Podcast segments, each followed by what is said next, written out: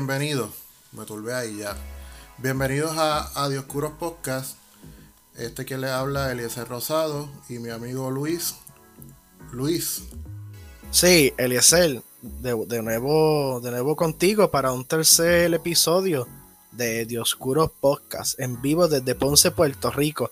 Mira que en los primeros, en los primeros dos episodios, yo no creo que, ¿verdad? Yo no creo que estamos diciendo desde de, dónde estamos en vivo. Que sería bueno siempre señalarlo para que quede en récord. En vivo, en vivo desde la Perla del Sur, de Ponce, Puerto Rico. Ahora para el tercer episodio de Dioscuros Podcast. Yo creo que lo habíamos dicho, o no, no lo habíamos dicho. No, yo creo que nunca yo creo que nunca habíamos dicho en vivo desde Ponce, Puerto Rico. Yo creo que lo he puntualizado en el trailer y en la y en los gráficos, que es como que desde el sur, pero no había dicho desde Ponce. Y en el primer episodio, cuando hablamos sobre Irisagis Pavón, en el primer capítulo que hicimos de, de Dioscuro, nuestro primer episodio per se, que hablamos de, de la consecuencia de la victoria de Irisaris Pavón para Ponce luego de los dos años de Mallita, pues ahí dimos a entender que ambos estamos en Ponce viviendo. Pero yo entiendo que es bueno también decirlo en vivo desde Ponce para que quede en récord tras cada episodio. Mira, Luis, este, tenemos micrófonos. Ah, tenemos micrófonos nuevos, estamos estrenando micrófono poco a poco va tomando forma el, podcast y con la ayuda de todos ustedes, ¿verdad? A través de, las distintas plataformas que pueden escuchar, darnos sus, sugerencias, discutir con nosotros temas que ustedes piensen que nosotros podemos aquí dialogar, conversar, pues seguimos mejorando. Y los micrófonos son un primer, un primer paso para continuar con, con el proyecto del podcast tenemos micrófono y estamos experimentando todavía con los micrófonos. Porque antes de grabar. Exactamente. antes de grabar esto, tuve problemas. ¿Ok? Así que disculpas nuevamente. Además de que aún seguimos grabando remoto. Eh, yo estoy en mi apartamento, Luis está en su casa. Hay sonidos externos que no los podemos controlar porque no estamos en un estudio de grabación. Poco a poco. Así que si escuchan gallos, bebés, streamers, gente gritando, perros ladrando. Sorry. No, eh, eh, eso es cierto, ¿verdad? Estamos, estamos empezando desde abajo, como comienzan muchas grandes obras. Y con los micrófonos, esta es la primera vez que yo de por sí trabajo con un micrófono desde mi casa, con una computadora. Porque cuando yo estuve en la emisora, en el programa Ponsaldía en Radio Leo, pues allí estaba todo el equipo. Pero yo trabajando con los micrófonos, que los mandé a pedir, llegaron. Pues esta es una primera vez y estamos todavía experimentando. Yo digo que todavía el proyecto de Dioscuro Podcast estamos en etapas iniciales. Todavía. Entonces andamio de, de, de Dioscuro. Por eso es que nos tardamos en grabar el tercer episodio. Eh, yo creo que han pasado como dos, tres semanas desde que subimos el segundo episodio.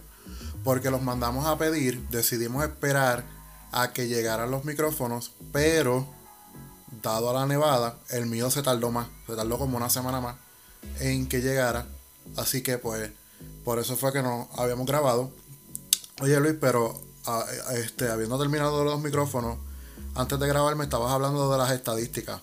Este, menciona, menciona a los que nos están escuchando lo, lo que pudiste descubrir o identificar de las estadísticas de Dioscuro hasta el momento.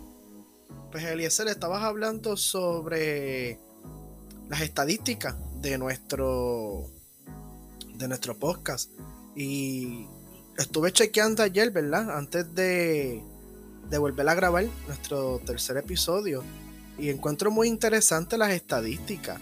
He estado, ¿verdad? He estado viendo y observando los numeritos y tenemos, para comenzar, tenemos unos buenos números. Estuve viendo sobre todo primero la plataforma que más, que más utiliza nuestro podcast escuchas, si se puede decir así. Y la plataforma que mayormente utiliza nuestro podcast escuchas es Anchor, con un 51%, seguido por Spotify, con un 39%. Luego va Google Podcast, con un 3%. y otras plataformas que no señala de por sí la página Anchor, pero que se utiliza para escuchar nuestro programa con un 7%. Así que Anchor, nuestra plataforma principal para el podcast de Oscuro, eh, le sirve a nuestro podcast escucha también como plataforma para escucharnos a nosotros. Así que, si como bien dice Eliezer en uno de los anuncios, si está pensando comenzar un podcast, no olvides de darle consideración a Anchor. También nuestra geografía, nuestra localización geográfica de podcast escucha. El 52% de nuestros, de nuestros podcast escuchas se encuentran en los Estados Unidos. Un 52%, con un 52%. Y interesante, y la mayoría de nuestros podcasts escucha en Estados Unidos, según las estadísticas, se encuentran en el estado de Nueva York, con un 37%, seguido por el estado de Florida, con un 12%, seguido por el estado de Carolina del Sur, con un 12%. Y ahora, para mí, vienen unos detalles bien interesantes, porque empatado en tercer lugar o mejor dicho, empatado en segundo lugar, porque Florida y Carolina del Sur ambos tienen 12%. Empatado en segundo lugar con un 12% el estado de Washington. Y ese estado se encuentra en el oeste de la nación estadounidense. Un estado bastante remoto comparado con Puerto Rico. Y un 12% de nuestros escuchas se encuentran en, el, el estado de Washington. Seguido por Kentucky con un 12% y el estado de Kansas, del Midwest de Kansas. Y también en género, ¿verdad? En gender, en lo que es el famoso género, la mayoría de nuestros escuchas son damas, féminas, con un 57%. Y hoy es marzo también, ¿verdad? Estamos comenzando marzo, el mes de la mujer. Así que queremos agradecerle y felicitar a todas las mujeres que además de marzo, los 12 meses del año, siempre son tan importantes tanto para nuestra sociedad como para nuestras vidas.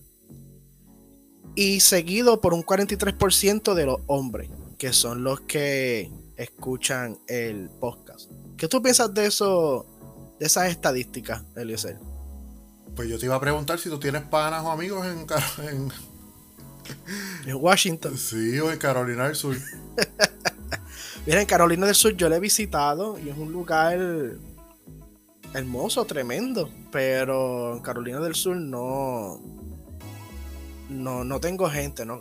Bueno, de por sí tengo amigos, tengo compañeros. Pero fíjate, no les he mencionado del podcast. Yo creo que eso es, es mío. No se le he mencionado.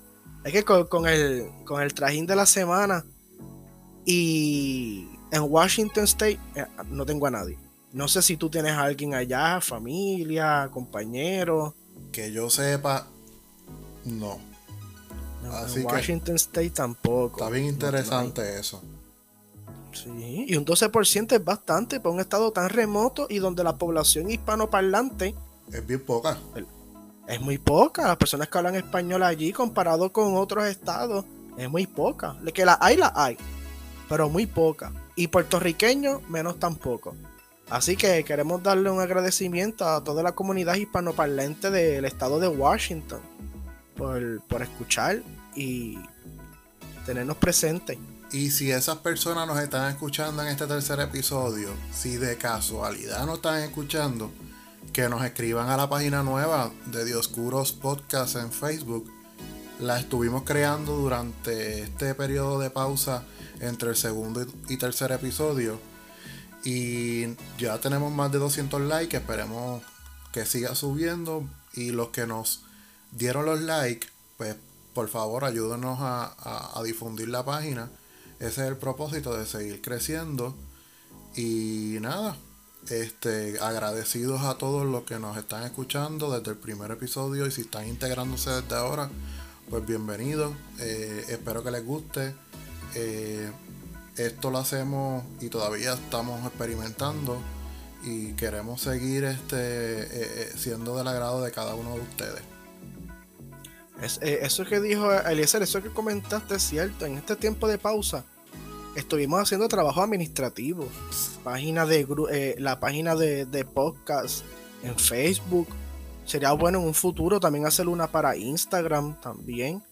Que estuvimos trabajando y haciendo trabajo administrativo, preparando los micrófonos, practicando con los micrófonos. sale en su casa esperando el micrófono. Que estuvimos haciendo bastante trabajo administrativo para siempre proveer la mejor calidad de, de, servicio, de orientación, de conversación que ustedes puedan tener y poder, y también para que conozcan un poco sobre el asunto de Puerto Rico, ¿verdad? Si están escuchándonos desde los Estados Unidos, tengan un insight de lo que está pasando en Puerto Rico desde el punto de vista de dos jóvenes profesionales, historiadores. Y si, lo, y, si vives en Puerto Rico, ¿verdad? Pues que bien sabe cómo está la situación en la isla, para que también nos dé sus insumos y vea también el punto de vista de nosotros. El Excel, antes de continuar, también sería bueno desglosar las estadísticas de nuestros podcast escuchas en Puerto Rico. El 57% de nuestros oyentes son del municipio de Ponce.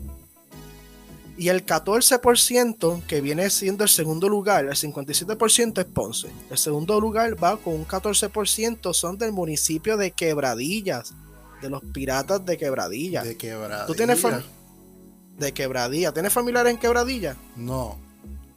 No, yo tampoco. Yo las veces que he ido a Quebradilla es para ver a los Leones de Ponce jugar. Cuando juegan allá en, la, en, la, guarida del pirata. Ahí en Quebradilla. Yo soy fanático de, los Leones de Ponce. Pues esa es la única vez que... Esas son las veces que yo he ido a Quebradilla, ¿verdad? Para, con, con la familia y con la fanaticada de los Leones de Ponce pero un 14%. Mira, ahora estaba un 12% y ahora mismo subió un 14% de personas de quebradilla que nos escuchan. Dos puntos porcentuales más de personas de quebradilla que nos escuchan. Qué bueno. Seguido por San Juan. Sí, eso está bueno. Yo no esperaba esa. Seguido por San Juan, un 9% en la ciudad capital. Después, el pueblo de Naranjito, con un 4%. Santa Isabel, con un 4%. Villalba con un 4% y Caguas con un 4% también. ¿Y dónde diablo está Guánica? No está, ¿verdad? Mira, a ver, Eliezer, tenés que hablar con, el nuevo alcalde. para que. Para que. Con Titi, ¿qué se llama, verdad? Titi, Rodríguez. Titi, sí. A que, a que Titi Rodríguez nos, nos dé la mano y. Y Guanica puede estar entre los primeros. Los primeros pueblos en escucharlo. Hay que hacer acuerdos colaborativos. Sí. Oye, hablando de acuerdos colaborativos, Luis, lo que tú me mencionaste, que esto no lo vamos a decir este, así concretamente, pero hubo eh, acercamientos tuyos con personal del municipio y puede que se den unas entrevistas interesantes en el futuro. Claro, esto va, tenemos que seguir creciendo de alguna manera, ¿verdad? Y seguir este expandiendo nuestro equipo y todas esas cosas, pero eh, fue bien interesante cuando tú me lo dijiste porque pues me sorprendí y esperemos que se dé, así que... Pero que se dé, pero que se dé, está, está en planes, ¿verdad? Todos ustedes pendientes porque sería bueno este trabajo colaborativo que se está que se está formando. Sí, súper, súper. Mira, Luis, vamos, vamos para el primer temita. Vamos para, vamos a hacer el rundown de los temas. Como siempre, temas que tengan que ver en relación con Puerto Rico, Estados Unidos, temas de política federal que tengan que ver con Puerto Rico y también temas de internacionales que incumban en nuestra situación como isla. Pero hoy tenemos tres temas bien, bien interesantes, ¿verdad? Que son bien propios de esta fecha que estamos ahora mismo viviendo. Vamos a comenzar con el primer segmento que le puse por título Corren nombres para la delegación congresional criolla por la estadidad.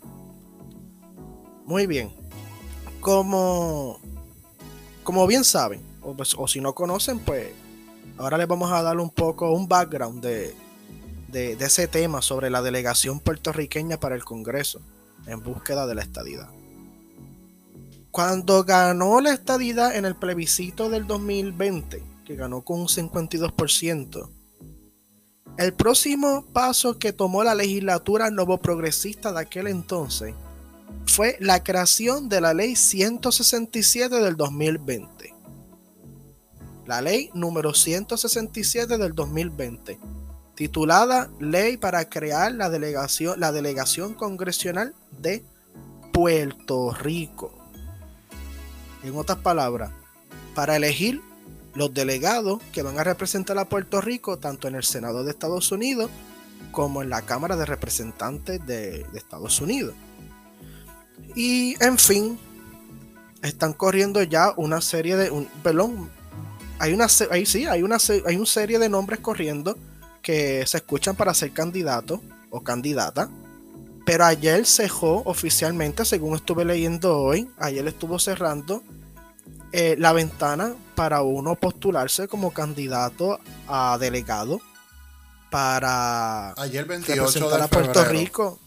Ayer 28 de febrero, muy, muy temprano, para, para, para representar a Puerto Rico ante el Congreso de los Estados Unidos.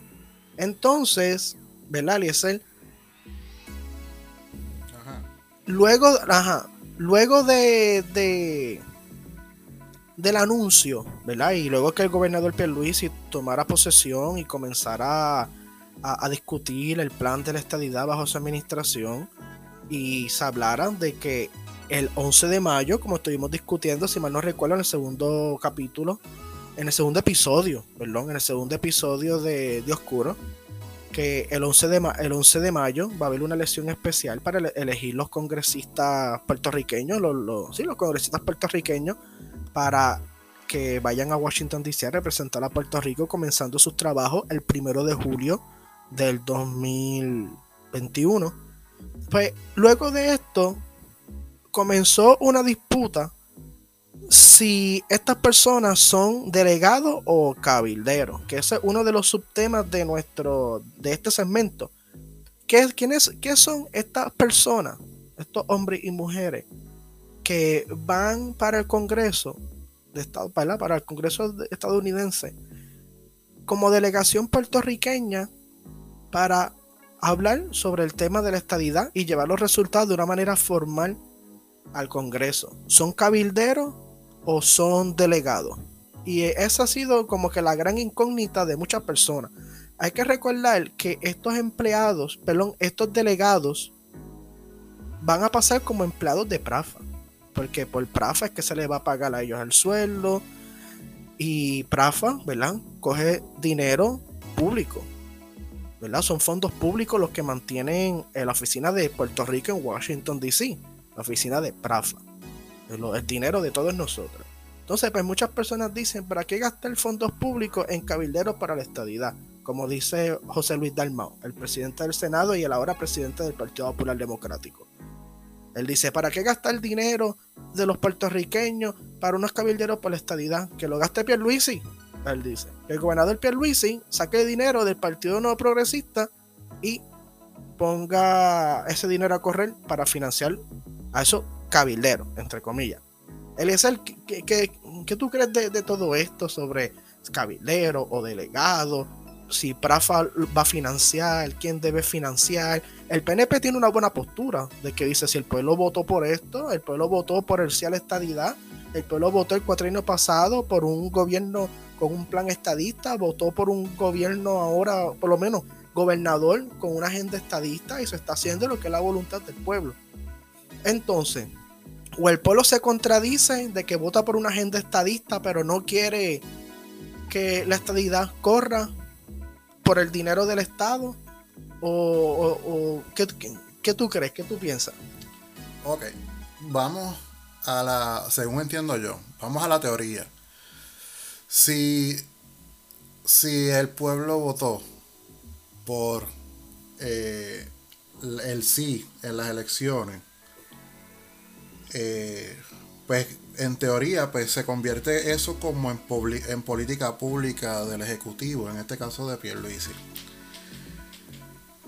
Y, e, y el Partido Nuevo Progresista, siempre que está en el poder, pues como política pública se entiende que va a buscar la manera de adelantar su, su causa, que es la estadidad. Ahora, eh, en la legislatura dominada por el PPD, entiéndase en el Senado y la Cámara de Representantes por José Luis Telmao, presidente del Senado, y Tatito Hernández en la Cámara de, Representantes, ellos han expresado públicamente que están contratando unas personas para adelantar ciertos intereses, sea de Puerto Rico, del partido o de, o de la fórmula eh, del estatus que promueve el Partido Popular este, Democrático en Washington. Ahora bien, eso yo creo que es una pelea pequeña entre los líderes del partido. Este, si son cabilderos, si son empleados. Eso eh, no quita lo que vayan a hacer en, la, en Washington. De que es un sueldo grandísimo, sí. De que eh, si es debatible, si es necesario en estos momentos, eso entra en, discreción de cada uno. Ahora, yo quiero apartarme un poquito de eso, Luis. Ajá. Y hacerte varias preguntas. Dale. Eh, ok, en el primer capítulo mencionamos que tú y yo somos diferentes ideológicamente y en esto entramos en, una de las diferencias, es que tú eh, este, eres asimilista, o sea, eres anexionista, quieres la, No, no, asimilista no es estadista, asimilista no es estadista. Oh, ah, que, pues, que, verdad que lo, que lo aclaras porque... no, que, sí, porque es, bueno, es, bueno mencionarlo. vamos a asimilar, vamos. Sí, es, es verdad, es, es bueno mencionarlo, este, este como un punto y es que este, anexionarnos, en este caso anexionarnos a los Estados Unidos y asimilarnos a los Estados Unidos son dos cosas diferentes. Y, el, colonialismo es asimilación. eso sí, el colonialismo. Sí, utilizar, el utilizar el término malo. Sí, utilizar el término malo. De hecho... No, no, no, lo, usaste bien, eh, tiraste fuego, eso es parte de... No, no, pero es que no lo quise decir en ese sentido. Este pero tú sí eres, eh, promueves la estabilidad, eh, ¿verdad? Deseas la estabilidad para Puerto Rico. De hecho, esta cuestión de los conceptos de asimilismo, anexionismo, quien lo trae mucho es Kenneth McClintock. Eh, de todos los estadistas he escuchado muchas entrevistas y muchas columnas de él y, he visto que sí trabaja mucho ese concepto de lo que es anexionismo, asimilismo, estadismo. Y a veces fallamos eh, políticamente en utilizar mal los conceptos. Y de hecho habíamos hablado en el episodio pasado, si lo fue en el este sí en el episodio pasado que hablamos de lo que es nacionalismo e independentismo, que en Puerto Rico se mezclan, pero fuera de Puerto Rico los conceptos son diferentes, que por eso es que es bueno ir aclarando estos conceptos porque hay, hay tiene que haber un cierto tipo de educación. Ahora bien, este volviendo al tema, eh, tú promueves, eh, eh, ¿verdad? Tú tienes como deseo que Puerto Rico se convierta en Estado, ¿verdad? Sí. Tuviste la lista de, los, que los que radicaron a la. A, los que radicaron en la Comisión Estatal de Elecciones para ser delegado. Sí, sí. Ay, Dios mío, Luis, ¿qué, tú me dices de esos representantes? Bueno, hay unos nombres que podemos decir que, que, como te digo, todo estadista es necesario en la lucha por la estadidad, pero se pudo haber buscado unos nombres un poco más suavizantes para los puertorriqueños, para los nuevos progresistas y para y para Washington DC.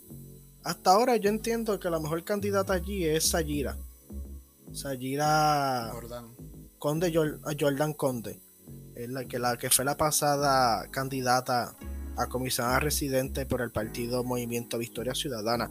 Que de hecho, ahora que la mencionamos a ella, hace poco ella hizo noticia. ¿Por qué hizo noticia? Bueno, miren lo que ella dijo en Radio Isla, o por lo menos lo que Radio Isla reseñó de ella hoy. Estuvo hablando que ella estima, según Radio Isla, según el titular de Radio Isla, dice, Sayira Jordan estima que consulta para elegir delegados no se llevará a cabo. Entonces ella dice, me temo que es una gran posibilidad, opinó, opinó la aspirante a ser una de ellos, ¿verdad? Opinó Sayira Jordan Conde. ella se preocupa que todo este proceso de elegir, la delegación estadista para Washington vaya a ser una cortina de humo del Partido Nuevo Progresista. Como siempre, Sayira ha hablado sobre el PNP. nadie duda de lo estadoísta que sea Sayira. Una mujer más que preparada, profesional, conocedora, inteligente.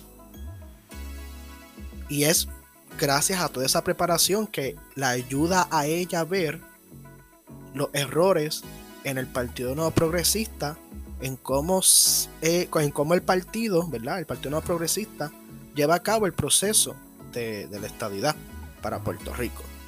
Entonces, ella comentó hoy que le preocupa que esto sea otro, otra altimaña más, como ella se refiere, ¿verdad? No, no es que yo utilice esas palabras, pero como ella deja entender otra altimaña más del PNP que lo utilizó en la campaña para poder jalar nuevos progresistas a votar por su, por su partido y que al final no quede en nada. Esa es la preocupación de ella, que esa que ella siempre ha sido esa voz fuerte fuera del PNP que ha denunciado cómo el PNP lleva el proceso de la estadidad. Pero Sayira no es la única. Hay una persona que lleva mucho más años que Sayira llevando la voz cantante de que el PNP lleva a cabo o, está haciendo mal el proceso de la estadidad, en busca de la estadidad. Y es Miriam Ramírez de Ferrer. No sé si te acuerdas de ella, Eliezer. No, perdóname. No es Miriam Ramírez de Ferrer, es Doña Miriam Ramírez de Ferrer. Ah, Doña Miriam Ramírez de Ferrer. Ella pidió en la, que en la papeleta le pusieran Doña. Doña, Doña Miriam Ramírez de Ferrer. Que Doña, que Doña Miriam Ramírez de Ferrer sí ha sido desde que yo tengo uso de la razón, la persona estadista que más ha disentido con el PNP, que más ha criticado al PNP, que más le ha cantado el PNP las cosas como las ve. Y es muchas, tiene razón, es muchas, muchas, muchas. Desde la administración de Pedro José Yo del 96, luego los años en que Pedro José Yo estuvo al mando del Partido Nuevo Progresista, después de perder las elecciones del 2004, en la administración de Luis Fortuño, también ella fue muy crítica. Cuando Pierluisi fue presidente del PNP en el cuatrenio de Alejandro García Padilla. Luego cuando Ricardo Rosselló tomó las riendas del partido y durante sus años de administración. Con Wanda Vázquez ni se diga. Y ahora pues otra vez está la carga criticando alguna, algunos enfoques del PNP para el tema de la estadidad, aunque a ella aparece en la, en la papeleta. Ella va a aparecer en la papeleta como una opción estadista. Y mira, y de doña Mira Ramírez de Ferrer no hay duda que ella tiene un récord inquebrantable. Tiene los contactos en Washington, tiene los contactos en el Partido Republicano. Ella conoce muy bien la familia, la familia de los Bush. Tiene, el contacto, tiene los contactos dentro de los círculos políticos de Donald Trump. Tiene contacto con los republicanos de Florida, porque ella es republicana. Y sí se necesitan republicanos en esa papeleta. Que hay un balance. Sí se necesitan republicanos. Ella siempre saca mucho el argumento que cuando Ricardo Rosselló se reunió con Donald Trump luego del huracán María y Ricardo Rosselló le dijo a Donald Trump que Puerto Rico debería ser Estado, que hay que comenzar un proceso para que Puerto Rico sea Estado. Ella saca mucho que Donald Trump le dijo a Ricardo Rosselló, dame dos senadores republicanos y entonces podemos comenzar a hablar de la estadidad para Puerto Rico. Eso fue lo que doña Miriam Ramírez de Ferrer dice que Donald Trump le dijo a Ricardo Rosselló. Dame dos senadores republicanos y entonces podemos comenzar el proceso de estadidad para Puerto Rico. que Luis, claro, Ricardo, eso fue, Ricardo Rosselló es demócrata. pero es que eso fue público. Eso fue público. Cuando, sí, eso fue público, cuando, sí, sí. Cuando estaba reunido eh, Ricardo Rosselló con Trump, que después en la oficina oval llega la prensa, ahí públicamente mencionó este Ricardo Rosselló sobre el estatus a Trump y Trump le, dijo que si le daba dos senadores republicanos, eh, pues podría considerar la estadidad para Puerto Rico. Ahí es que Ricardo Rosselló menciona que Puerto Rico podría ser un swing state. Y para los que no lo saben, swing state es un, un estado péndulo eh, para efectos de conceptos políticos estadounidenses, que ni es demócrata ni es republicano o podría eh, eh, inclinarse a una tendencia dependiendo los cuatrenios. Y, y esa fue es la preocupación para efectos de los republicanos y Trump porque se entiende que al nosotros ser latinos y los latinos históricamente favorecer a lo que son los demócratas en Estados Unidos, pues hay una cierta, eh, ¿verdad? Una, una barrera entre los republicanos, eh, o sea, eh, en querer admitir a Puerto Rico de, cierta manera, ¿verdad? Sí, es, es, claro, Puerto Rico fue un estado violeta. en, en, en, el lenguaje estadounidense, un swing state es un purple state, un estado violeta, que es la mezcla de azul y rojo el azul demócrata, rojo republicano. No, y es cierto de lo que, de, lo que Trump dijo, lo que Miriam Jamírez de Ferrer dice que Trump dijo es público. Es cierto. Pero ella es la persona que más lo habla. Que más lo habla y lo último que yo le escuché fue ella y pues cuando ella dice la, cuando todo el mundo dice las cosas por radio, yo siempre las cojo con pinza, como dijo tal persona. Y pero entonces, ahí Ricardo Rosselló comentó lo que tú dijiste, Eliezer. Es un swing state. Puerto Rico puede ser un estado violeta. Pero vamos a ver, porque mira, yo, el término cabil. Yo, ah, quiero mencionar, volviendo a la lista de los que aspiraron y radicaron su candidatura para eh, los delegados o los cabilderos de, la estadía en Washington. Eh, primero que son 16. Se entiende que van a ser eh, seis o siete los, los, cuatro representantes, cuatro para la Cámara de Representantes y dos para el Senado. exacto, y se entiende que, Jennifer sería la, quinta eh, en ese sentido. Según entiendo, no estoy seguro. Porque eso va a depender mucho del censo del 2020, que no sé por qué la oficina de, del censo en Estados Unidos, el Bureau, no, no ha tirado los números. Eh, se, está esperando que Puerto Rico o sea demográficamente o tenemos los 3 millones de personas o la, estimación es que bajemos a 2.8 millones de personas. Pero anyway, eh, te voy a decir algo, Luis. Este, si yo fuera, voy a poner un ejemplo. Ah, si yo, iba a decir si yo fuera estadista, pero este, si yo me matriculo en una clase, Luis, en una clase de universidad, y a mí me dicen, mira, pues tu, tu profesor o profesora es tal persona. Y esa persona, persona X, tiene pues, eh, qué sé yo, un doctorado en esto, tiene publicaciones académicas, columnas, en revistas académicas, ha escrito cuatro o cinco libros, es una persona de altura. Y tú dices, wow, pues yo voy a aprender. Y pues la clase va a ser de show. Ay, Luis, pero viendo esa lista, y sin menospreciar a ninguno, ¿verdad? Porque tampoco yo soy. Pero. Mm, esa listita. Mira, entre. Yo estuve, pero, hay, pero hay más gente. es que todavía la página de la Comisión Estatal de Elecciones no ha tirado los nombres oficiales hay más gente, pero se escucha Melinda Romero, María Mayita Meléndez, la pasada alcaldesa de Ponce. Yo tengo la certificación, ellos los tiraron anoche a las 12 de la noche. Eh, ¿En la página de la comisión? Sí, en la lista son 16. En primer lugar está, yo creo que están por orden de, de, de cuándo radicaron. En primer lugar está María Meléndez Altieri. ¿Sabes quién es?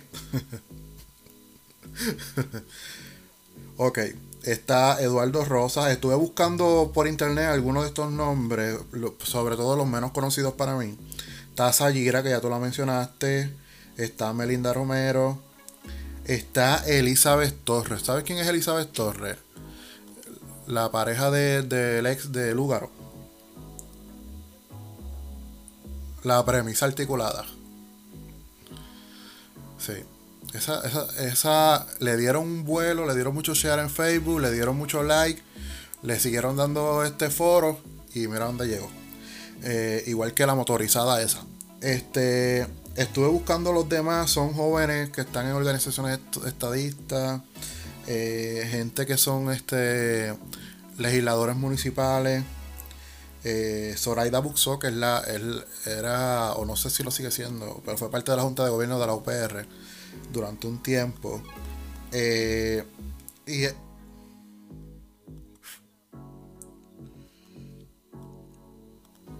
no, lo que pasa, lo que pasa es que yo la busqué en, en la salió anoche mismo una noticia de, de un periódico de, aquí y, tiraron la, el documento. O sea, que lo, atacharon a la noticia y yo lo saqué de ahí. No, no lo. Yo, yo supongo que debe estar, pero si no, porque el documento es oficial, el que yo tengo. Pero nada, yo te lo paso. Y cualquier cosa, si, si cualquier cosa lo subimos. Ah, pero, este, Luis, ahora te pregunto y con todo el respeto, porque yo considero, Luis, que si hay un, si hay, si hay una persona que yo conozco, de los que yo conozco, que es estadista, pero genuino, eres tú. ¿Qué tú piensas de esa gente? Bueno, hay candidatos de. Yo tengo candidatos de preferencia y hay otros que no. Y especialmente de los nombres que más se escuchan, son los menos preferencia que yo tengo de lo más que se escucha. Entiendo que, entiendo que de, esa lista Sayira es la, la más apta ahora mismo para, para dirigir los asuntos de la estadidad. Espero que ella trabaje bien con Jennifer González de salir electa, ya que ella y Jennifer González tuvieron sus diferencias en, el pasado debate de comisionado residente. Y no diferencias personales, sino diferencias políticas. ¿verdad? Diferencias de ideología política, diferencias de cómo llevar a cabo la, situación política, que siempre ha ocurrido, ¿verdad? Siempre. Como la historia rusa, los bolcheviques y los mencheviques. Ambos tenían diferencias de cómo llevar a cabo la, de cómo continuar la revolución rusa. Pero también en, el grupo estadista lo hay. Y, pero importante que, que puedan trabajar de mano. Y también es importante darle oportunidad a las personas nuevas que tienen ese hambre por, por tener éxito, por hacer las cosas bien. Ellos quieren ese turno al bate, una oportunidad, un turno al bate para hacer los trabajos bien. Eso es lo que ellos quieren. Y, pues yo, espero que, el pueblo estadista pues, le otorgue esa oportunidad. Pero yo creo que, míralo, todavía en, en siglo XXI, todavía los votantes son muy pasionales. Votan más por la pasión que por la razón. Y yo creo que los nombres que sobresalen en esa lista son los que van a terminar siendo eh, por factor conocimiento. Claro, bien importante. Aunque a mí, eh, aunque un, factor que refuta mi, argumento fueron las elecciones del 2020 ahora. Que salieron muchas caras sí, eh, Eso te iba a comentar, que el, el, elector puertorriqueño ha madurado mucho. En, cuestión de elecciones, ha, madurado mucho. E incluso también dentro de los mismos partidos tradicionales. Se ha madurado mucho y se han, y se han elegido candidatos con, una, con unas aperturas más, ¿verdad? más globalizante, de apertura política, también, dentro de los mismos partidos tradicionales. Y ¿verdad? siempre es recordar eso, que, que los pueblos maduran, los pueblos van madurando y, van conociendo. El algo bien importante que también mañana se va a llevar a cabo, que también va mucho con el tema de, de la delegación de la estadidad, es que mañana el representante de Florida, Darren Soto, y la comisionada residente Jennifer González van a proponer un proyecto de estadidad en la Cámara de Representantes de Estados Unidos. Darren Soto y Jennifer González en el 2019 también intentaron llevar a cabo un proyecto de estadidad con el aval federal, pero no dio lugar. No, bueno, no es que no dio lugar, sino que no tuvo éxito. Así que van a intentar una segunda vez mañana. Mañana también se celebra el Día de la Ciudadanía Estadounidense a los puertorriqueños por la ley Jones. También el gobernador Pedro Pierluisi viajó para Washington, D.C. para ser testigo de la presentación del proyecto de estadidad. El autor del proyecto de la estadidad de la Cámara de Representantes, de la Cámara de Representantes va a ser Darren Soto. ¿Por qué? Porque Darren Soto es demócrata y los demócratas tienen mayoría en la Cámara de Representantes. Así que Jennifer González es coauspiciadora del proyecto o coautora del proyecto, pero el principal es Darren Soto, que es demócrata por Florida y los demócratas dominan la Cámara de Representantes. Y dentro de ese lenguaje del proyecto que mañana se va a presentar, ¿verdad? Todavía no se ha presentado. Que mañana se va a presentar. Está la facultad para que Puerto Rico elija sus delegados congresionales al, al Congreso, a Washington, D.C. Así que si venimos a ver, todo esto está planchado, como se dice. Todo esto está cuadrado el gobernador Pierluisi va a proponer una elección especial para que los puertorriqueños elijan la delegación congresional el 16 de mayo. Y este proyecto que va a presentar mañana Darren Soto, un proyecto en la Cámara Federal para la anexión de Puerto Rico, también propone que el gobernador de Puerto Rico convoque una elección especial para que los puertorriqueños elijan sus senadores y representantes. Así que todo esto está planchado está conjugado tanto en Washington como en Puerto Rico para que este proyecto se lleve a cabo. Y es por tal razón que hoy tres exgobernadores del Partido Popular Democrático, ¿verdad? Los tres que están, ¿verdad? que, siguen vivos, porque ya Hernández Colón no está con nosotros. Los tres que, que aún quedan, Aníbal Acevedo Vilá, Sila María Calderón y Alejandro García Padilla, le enviaron una carta al presidente Biden antes de que se presentara mañana el proyecto de estadidad. Así que el Partido Popular ya atacó adelante.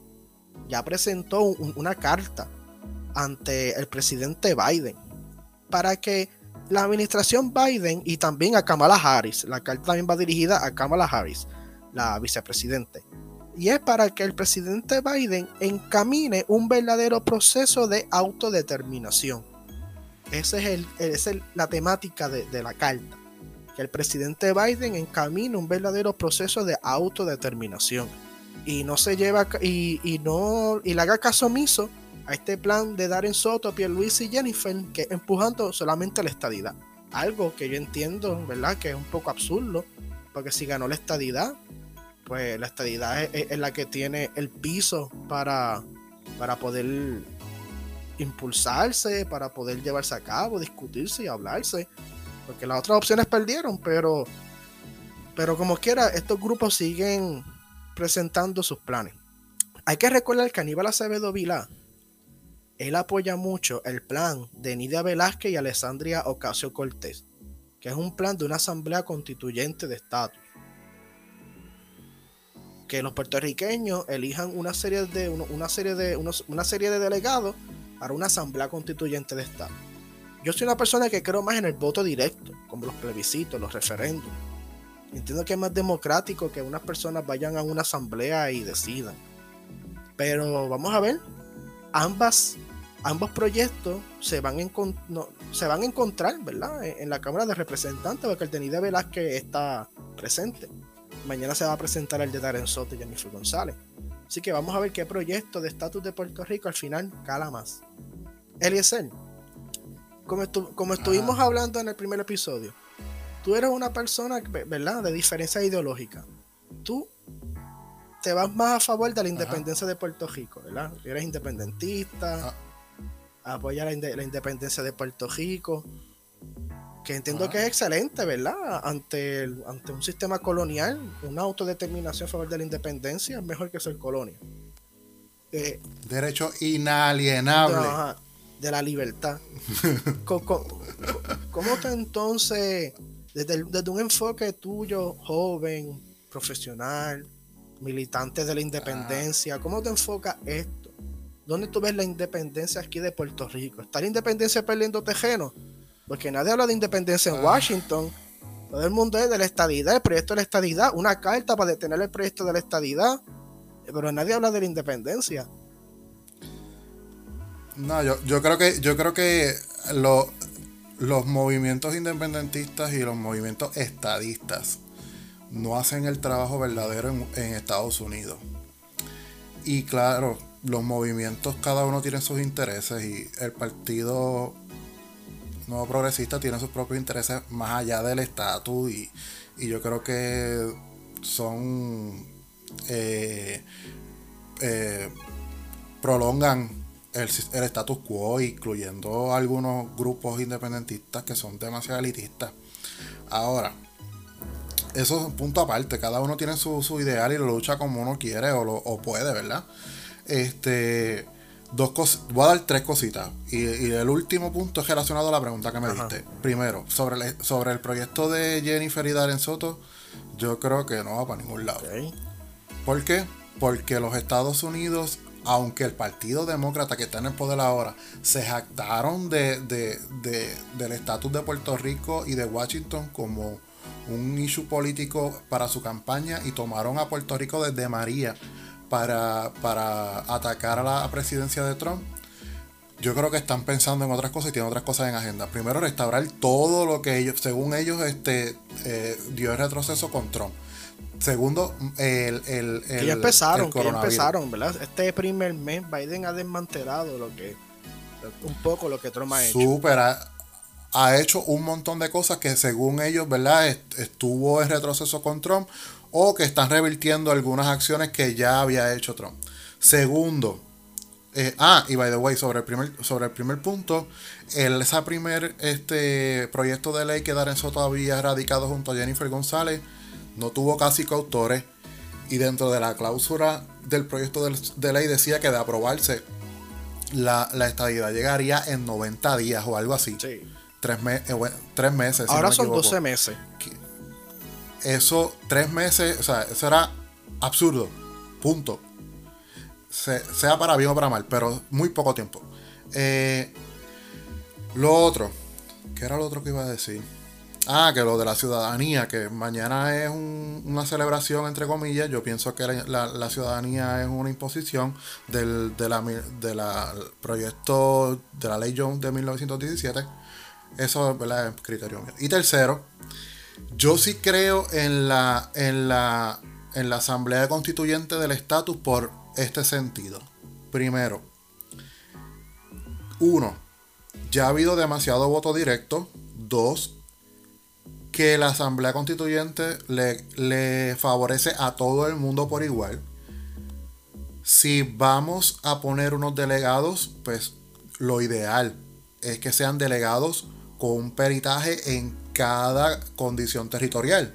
Independencia, libre asociación y este anexionismo y que cada uno de ellos en cuanto a sus deliberaciones le presenten al país sus pros y sus contras, porque eso es bien importante. Muchos grupos, movimientos políticos de estatus presentan de acuerdo a sus intereses lo que es conveniente sin presentar los contras. Y yo creo que es bien importante que cada uno de esos delegados, si se da la, la Asamblea Constituyente, presente las alternativas tal cual para que todo el mundo las pueda analizar según eh, los criterios de cada uno. Ahora, yo como, como persona independentista, yo creo que Puerto Rico no está preparado para la independencia. Y más, yendo más allá, yo creo que tampoco está preparado para la estadidad. Y eso es parte de que, según a mi criterio, las condiciones que están inherentes al colonialismo, que perpetúan este status quo, lamentablemente. Y esto a quien debe de dolerle son a las personas que de verdad genuinamente promueven la estadidad sin ningún tipo de interés por, por las razones que entienda genuinas y los que creemos en la independencia genuinamente.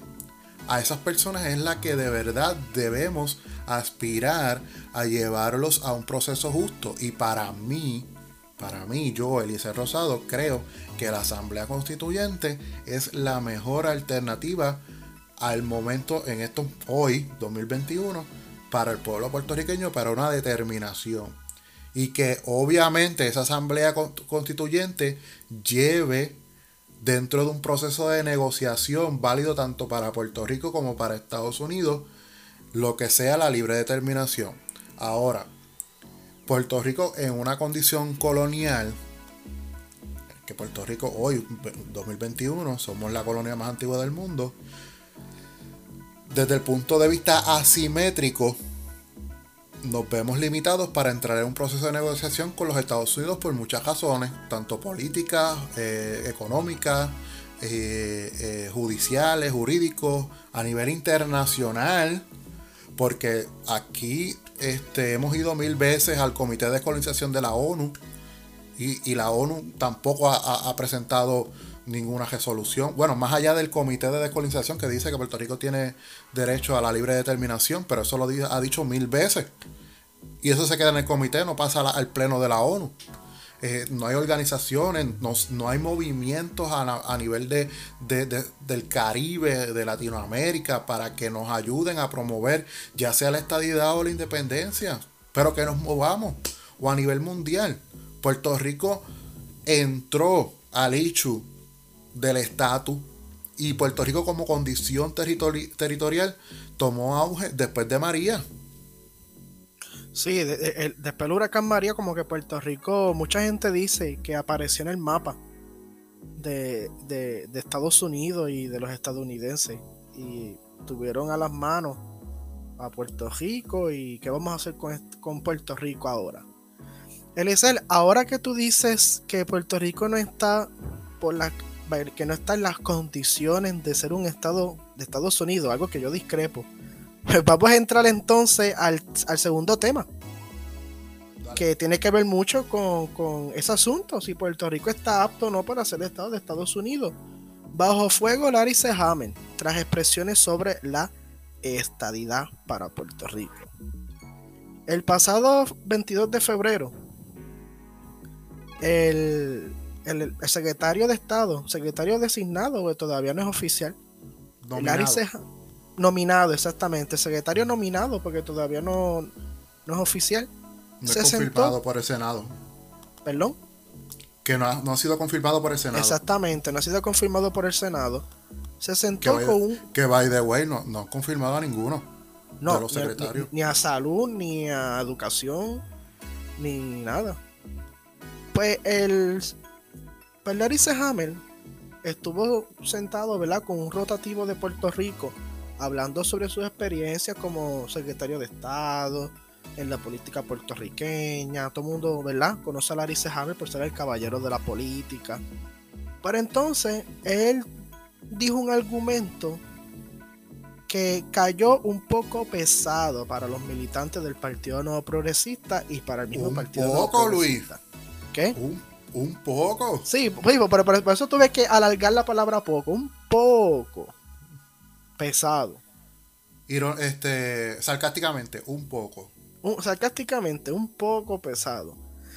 Para militantes del Partido No Progresista, que según Larissa Hammer, para que Puerto Rico sea Estado, primero tiene que enderezar la finanza, enderezar la economía, arreglar la economía, y entonces Oye, Luis, puede, pedir la, la estadidad. Mira, este, déjame interrumpirte. Estamos grabando hoy primero de marzo y son las 6 de la tarde. Y mientras estamos grabando, empezó la Comay. Otra vez. Por Tele 11. Ay, Dios mío. Por, eso que no, por eso que no nos da la, la estadidad. Por eso que. ah, la, la, Comay empezó hoy, ¿verdad? Sí, esos políticos ven a Puerto Rico y ven, ven que está, hay una muñeca hablando. y dice, ¿What the fuck? eh, mira, dijo una mala palabra, Luis. Eh, diablo. Pues fue en inglés, está bien. No, no, pues sí, ahora, ahora que ganó la estadidad, pues. Eh, hay que empezar, hay que, hay que empezar, ¿verdad? Empezar a practicar. Pues hay que empezar. para muchos militantes del Partido Nuevo Progresista, líderes del, nuevo, del Partido Nuevo Progresista, estas palabras cayeron pesadas. Porque la igualdad de los ciudadanos americanos en Puerto Rico no es a base. No, perdón. Ajá, no, sí, continúa. Sí, sí, ajá, sí la, igualdad de los ciudadanos americanos en Puerto Rico no es a base de, concesiones económicas, no es a base de, las finanzas económicas. La igualdad de ciudadanos americanos en Estados en Puerto Rico es una cuestión de derechos civiles para el Partido No Progresista. Que unos ciudadanos estadounidenses, por vivir en un territorio, tienen menos derechos que sus conciudadanos en los, estados. Los derechos civiles no son capitalistas. Los derechos civiles no se mueven con los bonos crediticios, ni con los acreedores, ni con los bonistas, ni con la Junta de Supervisión Fiscal. Los derechos civiles, no hay un dólar en el mundo que vaya por encima de los derechos civiles y de la igualdad de los ciudadanos americanos en Puerto Rico. Sí, Luis, pero lo que pasa es que... Y, más aún, y más aún, que esta condición territorial colonial la que ha creado las desventajas económicas que no nos ha permitido progresar. Sí, Luis, pero tengo que aclararte porque estás diciendo derechos civiles y, el Partido No Progresista está mencionando derechos humanos. bueno. no es lo mismo. No, pero es que el Partido, el partido no dice derechos humanos, dicen derechos civiles. Que esa es, la, esa es la demanda de Pedro José yo. Los derechos civiles. Que aquí se violan derechos civiles todos los días a ciudadanos americanos. No, pues por mí también esto es derechos humanos. Si fuese por mí, también estos son derechos humanos aquí, lo, lo que se están violando en Puerto Rico. Pero el Partido No Progresista se ha, sostenido de esa tesis de Pedro José yo de los derechos civiles. Que aquí hay una cuestión de derechos civiles. Y entonces, ¿cómo una condición económica va a ir por encima de derechos civiles y de derechos humanos? Como bien tú dices, Eliezer. Que, que, que quede claro, no discrepo de ti.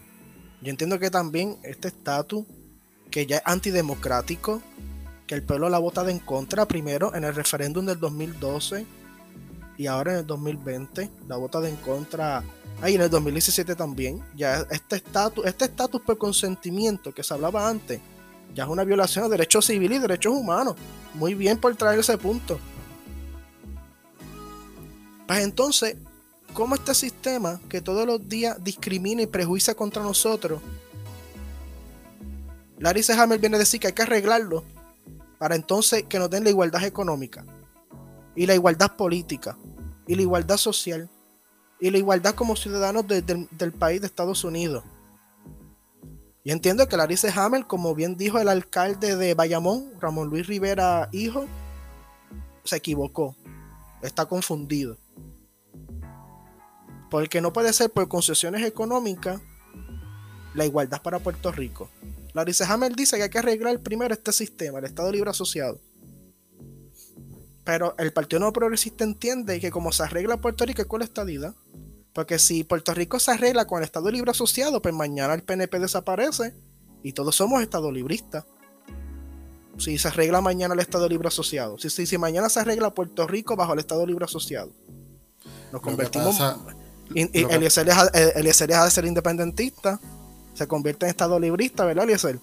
Yo me hago Estado librista también porque si esto se puede, porque si esto se puede mejorar, pues entonces no hay que buscar ni la estadidad ni la independencia, si esto se puede mejorar. Porque el fin es vivir en un lugar mejor. Ese es el fin de todo. Vivir bien, vivir en el mejor lugar del mundo.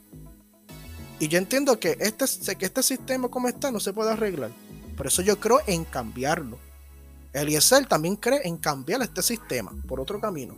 Yo también. Pero el día que esto se arregle, como dice Larry, que esto se puede arreglar, que esto tiene arreglo, pues entonces nos hacemos estado libristas mañana, todos nosotros.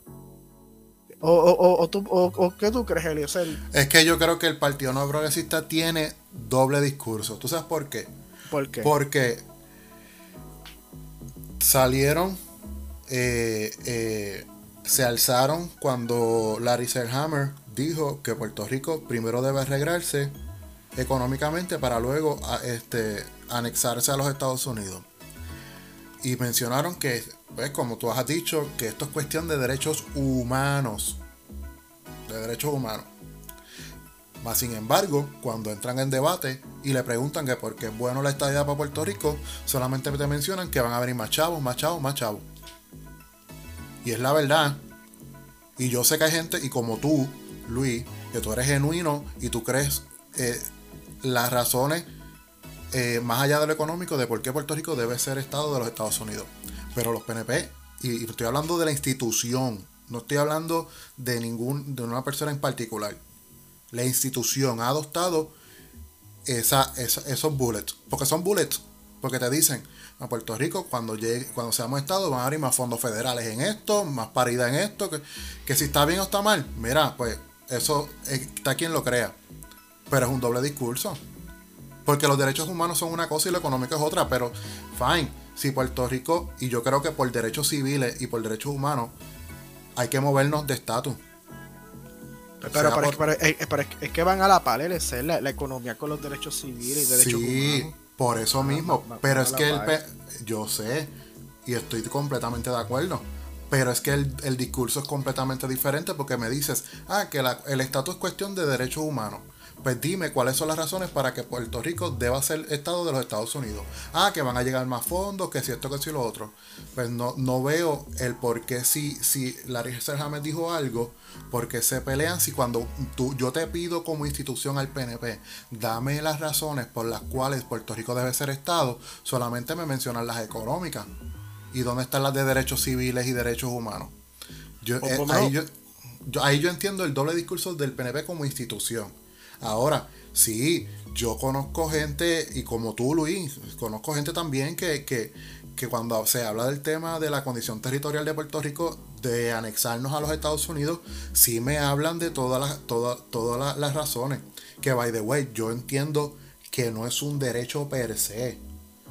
Porque tú tienes derecho a aspirar, pero no es un derecho a aspirar a ese derecho porque desde el punto de vista de, la condición territorial en el mundo, o sea, ni en la ONU, ni en ningún sitio, hay un documento escrito que, tú, que diga que tú tienes derecho a, a, anexarte a otro país. Y yo no, yo no sé si tú lo has visto, Luis, pero yo no lo he visto. No, no, es cierto, es cierto, no hay documento. Pero si los, pero si los miembros de ese territorio han votado que no quieren este sistema presente, desde ese momento en adelante, vivir en este sistema es en contra de los derechos civiles y derechos humanos. y esa es la tesis del PNP. especialmente de, los Rosselló, una tesis de los Rosselló. Pero, pero,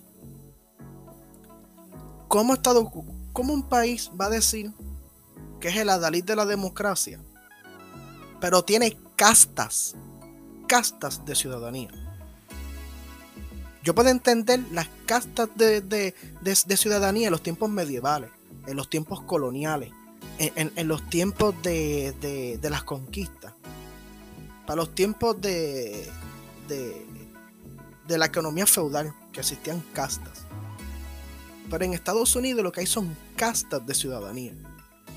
¿Cómo es que yo, cuando voy a Ohio, o voy a Kansas, o a Texas, o Florida, tengo unos poderes como ciudadano, unos derechos como unos accesos a libertades como ciudadano que mis compañeros, amigos, familiares y con ciudadanos estadounidenses en Puerto Rico no lo tienen.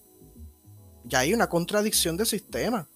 Ya hay, entonces hay unas castas, hay, hay un sistema de clasista de ciudadanía. Hay clases, aquí en Estados Unidos hay clases de ciudadanía hay castas de ciudadanía. Y eso es lo que se debe ya eliminar. En el siglo XXI, donde se fomenta la igualdad y la equidad para todos los seres humanos, no podemos vivir en un sistema donde hayan castas de ciudadanía, donde hayan clases de ciudadanía. No, no se puede. Ahí Estados Unidos todos los días pierde un punto como el país de la democracia. Todos los días, todos los días y todos los días. Porque no, no, que no es inconcebible. Y desde el punto de vista del independentismo, yo apoyo ese argumento. O sea, Estados Unidos es de los, de los países que promulgan una democracia que de verdad que es bastante cuestionable. O sea, países independientes, y ahí está la historia, países independientes, vamos a tomar a Latinoamérica por ejemplo, Luis, países independientes, con su constitución, con su sistema, ¿A cuántos países Estados Unidos no ha intervenido? Hasta militarmente. Un montón. Haití, República, República Dominicana, Cuba, eh, Brasil, Panamá, Eh, Panamá, México. el pro- mira, eh, los- a los podcast escucha que nos están escuchando, valga la redundancia de la palabra, busquen lo que es el proyecto Cóndor, la operación muy Cóndor. bien, muy bien, muy bien, sí. La operación Cóndor, busquen la operación Cóndor. Es más, busquen las guerras de Estados Unidos. Las guerras de Estados Unidos en las que ha intervenido, ¿cuáles son las razones? Yo te voy a decir que la libertad y la democracia. Pero hay muchas cosas que están intrínsecas, que no, que no están en la historia oficial. Que Luis y yo sabemos, como historiadores, sabe- sa- eh, existen varios tipos de historia. La historia oficial, que se conoce como la historia del Estado. No toda la historia que te cuenta el Estado es la verdad. Lamentablemente. Este, eh, hay, muchos relatos históricos que no se comentan. Hay, un- hay un libro bien famoso de Stephen Rape que trata sobre eso, sobre cómo Estados Unidos intervenía en los asuntos de América Latina de una manera directa y sin pudor. Pero volviendo al tema de, de- de Puerto Rico, Sí, que nos desviamos. Sorry. entonces, pues vamos otra vez para el tema de Puerto Rico. Mañana se va a presentar ese proyecto. Este, yo entiendo que Larry C. Hammer, pues, no está muy, muy correcto en lo que dijo, porque si se puede arreglar, si se puede arreglar el Estado Libre Asociado y esto tiene una economía floreciente y esto está bien y podemos seguir con Estados Unidos sin pagar impuestos federales y sin las responsabilidades fiscales, pues entonces pues, pues, no, no seamos Estado, nos quedamos con el ELA y ya. Esto sería una, una maravilla. O, o, Pero inde- como- o independientes con acuerdos o relaciones este, entre, entre países. O, o- o- o independiente con acuerdo entre países. Pero que eso sería más una soberanía, eso no sería independencia tanto, de ser. Sería una soberanía, eso sería lo de Carmen Yulín y Aníbal. No necesariamente, porque hay países como Panamá que tienen el dólar y tienen acuerdos con Estados Unidos. C- Claro, e- ellos, ellos tienen dolarización, eso es cierto. Pero la historia de ellos, la historia de ellos no está ligada a los Estados Unidos como nosotros. Ah, bueno. nosotros a, a- a- a desligarnos de Estados Unidos y vamos a tener como una relación de soberanía, que es la que quiere Aníbal, Carmen Yulín. Y luego esa soberanía se puede convertir entonces en una independencia. En ese proceso. Es que yo no, yo, yo no considero que soberanía e independencia estén separados. Yo creo que si nos vamos a la palabra de soberanía, Mira, no, no, no le digas a Carmen Yulín que se agita, ni a Aníbal, ni, a, ni a Vega Jamo. Se, se agitan aquí. No, no creo que vayan a escuchar esto. Eh, que, que ellos son del ala soberanista. Ellos no son independentistas, son soberanistas. Pero ¿cuál es la- la- el concepto de soberanía? Ay, pues mira, lo- lo- por lo menos en Puerto Rico, porque si hay un concepto genérico de soberanía y muchas veces va ligado soberanía e independencia. Pero en Puerto Rico, soberanía es salir de las cláusulas territoriales de Estados Unidos, que Puerto Rico salga de la cláusula territorial, que ahora mismo estamos atados a ella, pero con ciudadanía estadounidense, con acuerdos económicos de cada 10 años, con acceso libre para entrar y salir de Estados Unidos cuando queramos. En otras palabras, como una utopía. Eso es una utopía. Este, y, y- y como que nunca hay un acuerdo de soberanía unísono. Porque Yulín habla de una soberanía, el, el, el ELA, el ELA soberano. Esa- o ese, el ELA está mejorado. ese tema está tan mal utilizado en Puerto Rico también. Ay, Dios mío.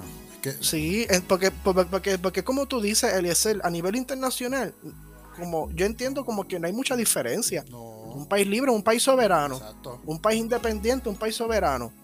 Pero en Puerto Rico eso tiene otras connotaciones. ¿Pero por qué? Por nuestra relación con Estados Unidos.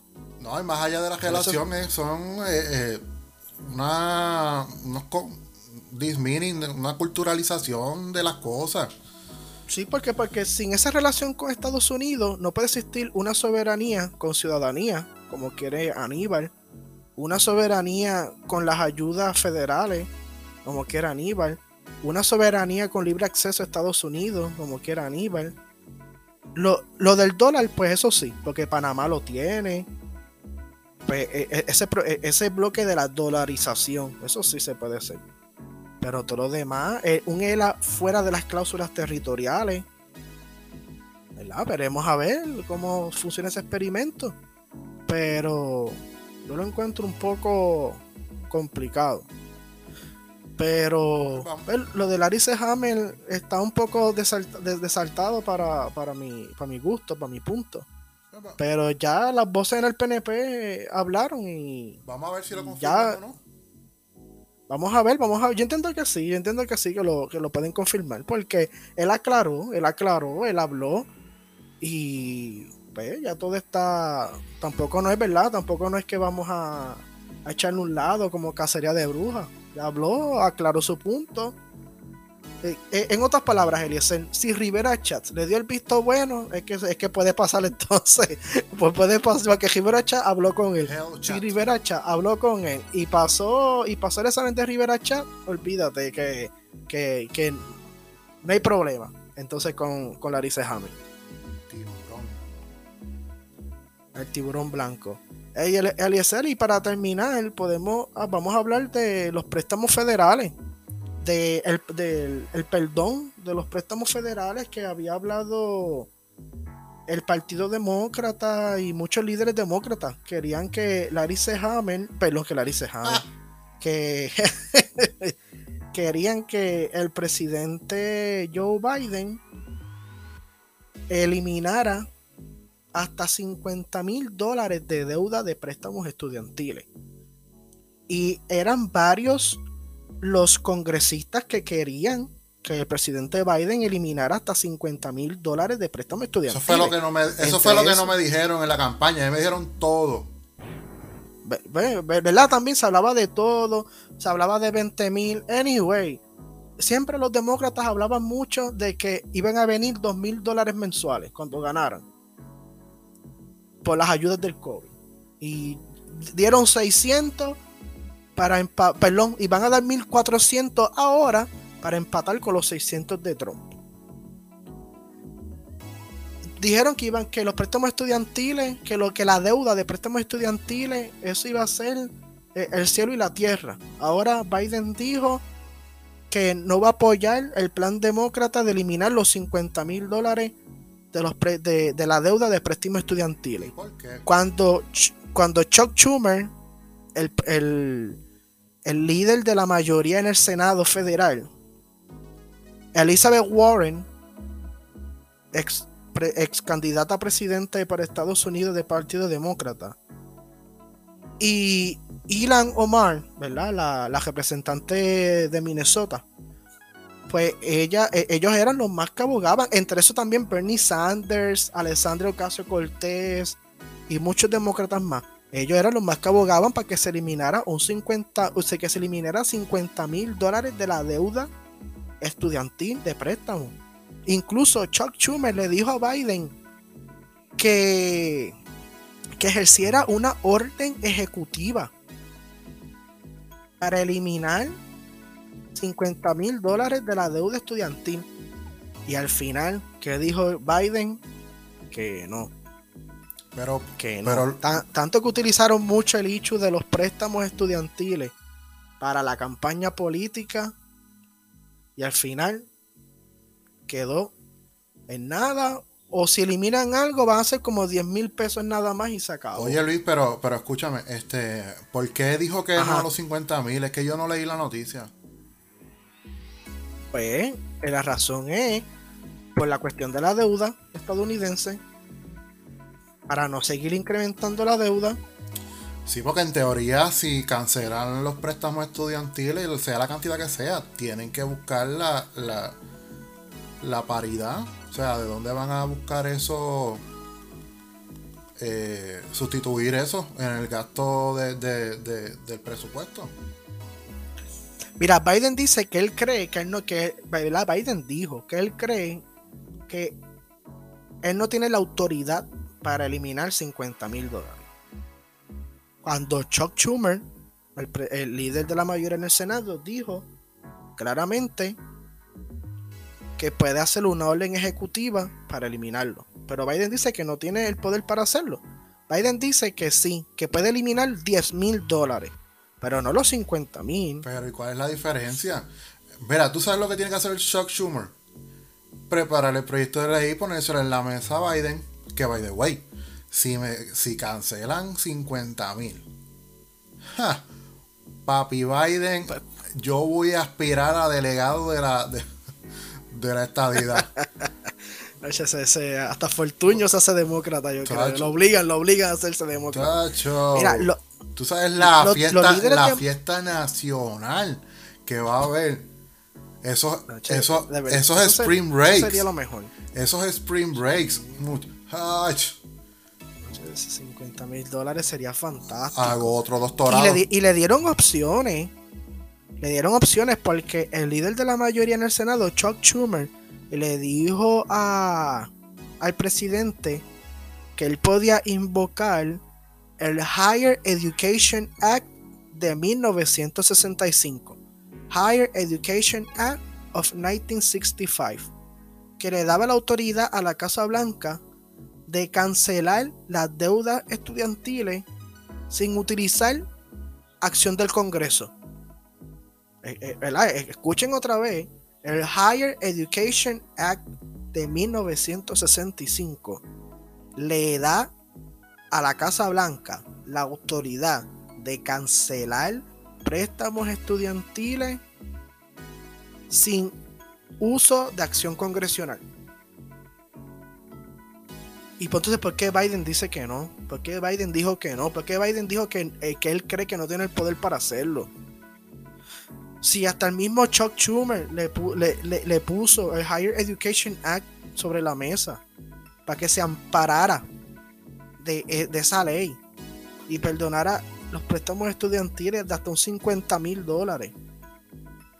Yo no entiendo, en Sí, verdad. pero no, En no que es lo eso- mismo una ley del 65 que no. Pero es, que, es que- pero es que esa ley no ha sido derogada, Eliezer. Sí, está bien, o sea, no ha sido derogada. Ni enmendada tampoco. Por eso, porque la esencia de la, de la, de la ley todavía está en el 1965, cuando la deuda por los préstamos no era tanta, no, no- la cantidad de personas que estudiaban. Bueno, tú, tú tienes un punto, tú tienes un punto. Tú sabes la, ca- ahí, la cantidad de deuda que hay en, en- de la ciudadanía. Ahora, yo creo que, yo creo, en parte yo creo que, que, que habría que tener mucho análisis en eso.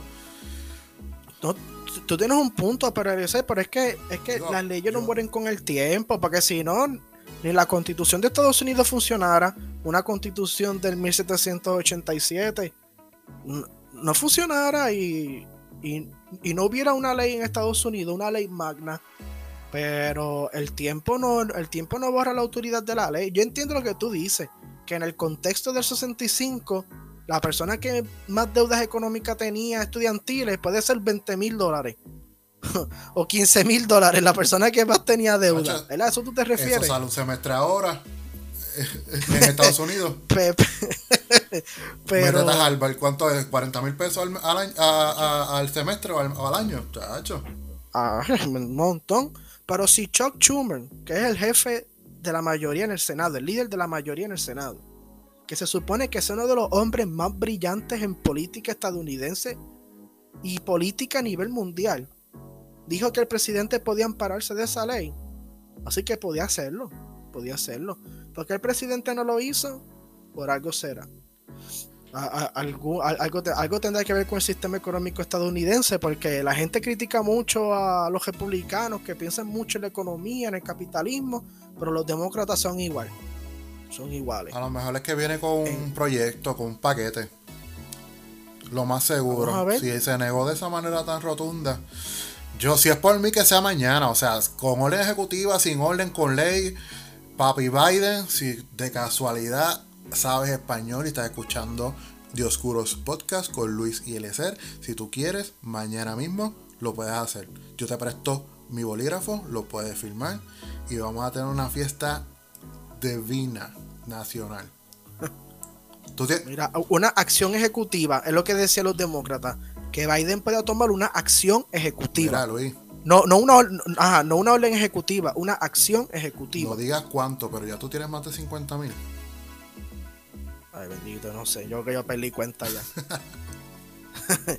yo creo que ya pe- ¿Y tú? Ah, ya hace rato, muchachos. Aunque no te creas, 50 mil le viene bien a quien sea, a quien sea. Pero pues, este es, este es el problema de del sistema. Hace, ¿verdad? hace, Que se- hace yo- lo- rato pasé esa cifra, hace rato.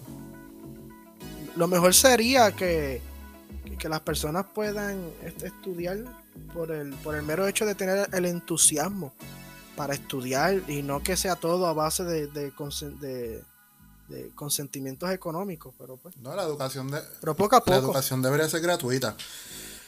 Es un, Sí, dere- es claro. un derecho humano. Para los que están este, hablando ahora ¿verdad? de derechos, eh, la educación es un derecho humano. Y, y, Sí, sí. y en Puerto Rico, un dato histórico, cuando se estaba elaborando la constitución de Puerto Rico, decía que la educación hasta nivel universitario iba a ser gratuita. Pero cuando aquí se aprobó la constitución, pasó al Congreso de los Estados Unidos y allá le quitaron esa cláusula. Y, dere- y es más, decía que también Puerto Rico tenía, eh, los ciudadanos puertorriqueños iban a tener derecho al trabajo. Lo que pasa es que lo quitaron allá. Que eso era una, una, igual- una medida ah, muy, exactamente, una- y el derecho al una trabajo. medida muy socialista según Estados Unidos. No, pero sin duda alguna la, la educación debería ser por, por el amor al conocimiento, por el interés de progresar, las herramientas de educarte, más que por consentir, que por concesiones económicas. Porque al fin y al cabo, al fin y al cabo, una educación universal, gratuita, no es un gasto para el, para el Estado, es una inversión para el Estado entre más personas educadas académicamente, universitariamente, un Estado tenga, más productivo y más conocedor es el Estado. Lo que pasa es que muchas personas pues, pues, ven los préstamos estudiantiles y que la educación sea gratuita y, o que sea financiada por el Estado como una carga, como una carga económica. Pero no es una carga económica, es una inversión económica. Lo que pasa es que esa inversión, Y- y- Luis, eh, está, está atada a, a- a uno de los países con la educación más cara. Es cierto, ¿no? Y es claro, de aquí a que la educación sea gratuita, gratuita por completo para todo el mundo que desee estudiar, No, eso, van a pasar muchos años y cuidado si nunca. no, eso es utópico, eso Pero- es utópico. No, eso no. Sí, pero si pudiera bajar lo más que pueda, que sea accesible para cualquier persona. Es más, la, la- la educación debería ser accesible según el mínimo federal. Ahí, este, que un- hasta que hasta un mínimo federal te dé para, para tú financiar tus estudios. Diablo. Eso sería lo ideal. muy socialista, Luis. Te estás convirtiendo. Eso sería lo ideal, porque si menos de ese mínimo federal tú estás bajo los niveles de pobreza, se supone que, y el mínimo federal es para evitar que alguien caiga bajo los niveles de pobreza, se supone que con el mínimo federal también, en un futuro, Dios quiera, de aquí a 300 años, sea también suficiente para, para financiar los estudios, de tanto que el costo de estudios haya bajado. Pues como tú dices, es un poco utópico que en el futuro sea de gratis lo- los estudios, pero que sea bastante alcanzable para todos y todas. Que es lo que, ¿verdad? Tú y yo y personas entusiasmadas con el mundo académico quisiéramos. Porque a mí la educación me ha cambiado la vida. Y yo sé que a ti también, Eliezer. Sí, ¿no? Y, y- y yo sé que le va a cambiar la vida a todo el mundo que quiera adentrarse al mundo de los estudios y, y la academia. No, pues si es por mí yo estudiaría toda la vida, pero Sí, porque sinceramente cambia la vida. mira, Pues Eliezer, vamos entonces, ¿qué qué? no, no, que te iba a decir que ya llevamos como una hora y pico. Sí, vamos ya llegando al final de nuestro programa. eh, por, el, por el día de hoy. Eliezer, gracias por, ¿verdad? por siempre estar aquí y, y seguir con este proyecto. Este proyecto cada vez va tomando más forma y, y vamos mejorando. Voy a buscar, estoy buscando aquí, ajá. Este, a los que nos están escuchando, Anchor, Spotify, Pocket Cast, Google Podcast, Radio Public. Mira cómo estoy hablando inglés, Luis. Ave, Sí, Ma- no. Ave María, Y mañana que es el Día de la Ciudadanía. lo voy a repetir, espérate, lo voy a repetir. Este, Anchor, Spotify, Pocket Cast, Google Podcast, Radio Public y Breaker. Mi inglés es mejor que el de Alejandro, ¿verdad? Sí. Esas son las plataformas que nos pueden escuchar. Baja la aplicación de esas plataformas que ya mencioné y pueden escuchar eh, completamente gratis Dioscuros Podcast. También búscanos en, en nuestro fanpage facebook.com diagonal Dioscuros Podcast. Este, y mis redes sociales. Danos like y danos share. Like y share, bien importante, sobre todo el share. ¿Por qué? Porque estamos, estamos, la página es nueva, necesitamos más gente.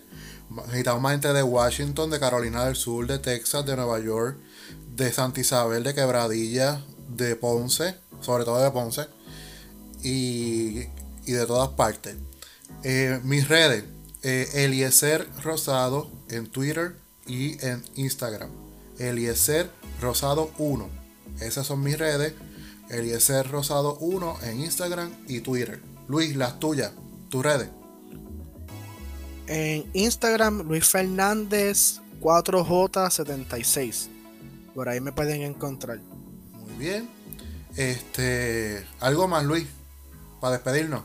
No, eso, eso sería todo. Hasta la próxima. El próximo vamos a ver cómo se va a desarrollar todo lo que hemos hablado en el día de hoy, en las próximas semanas y en el próximo episodio. Como siempre, un insumo, como hacemos de todos los episodios pasados. Y también temas nuevos y nueva información que queremos compartir, debatir y siempre a la disposición de todos ustedes. Super, amigas y amigos, hasta la próxima. Cuídense.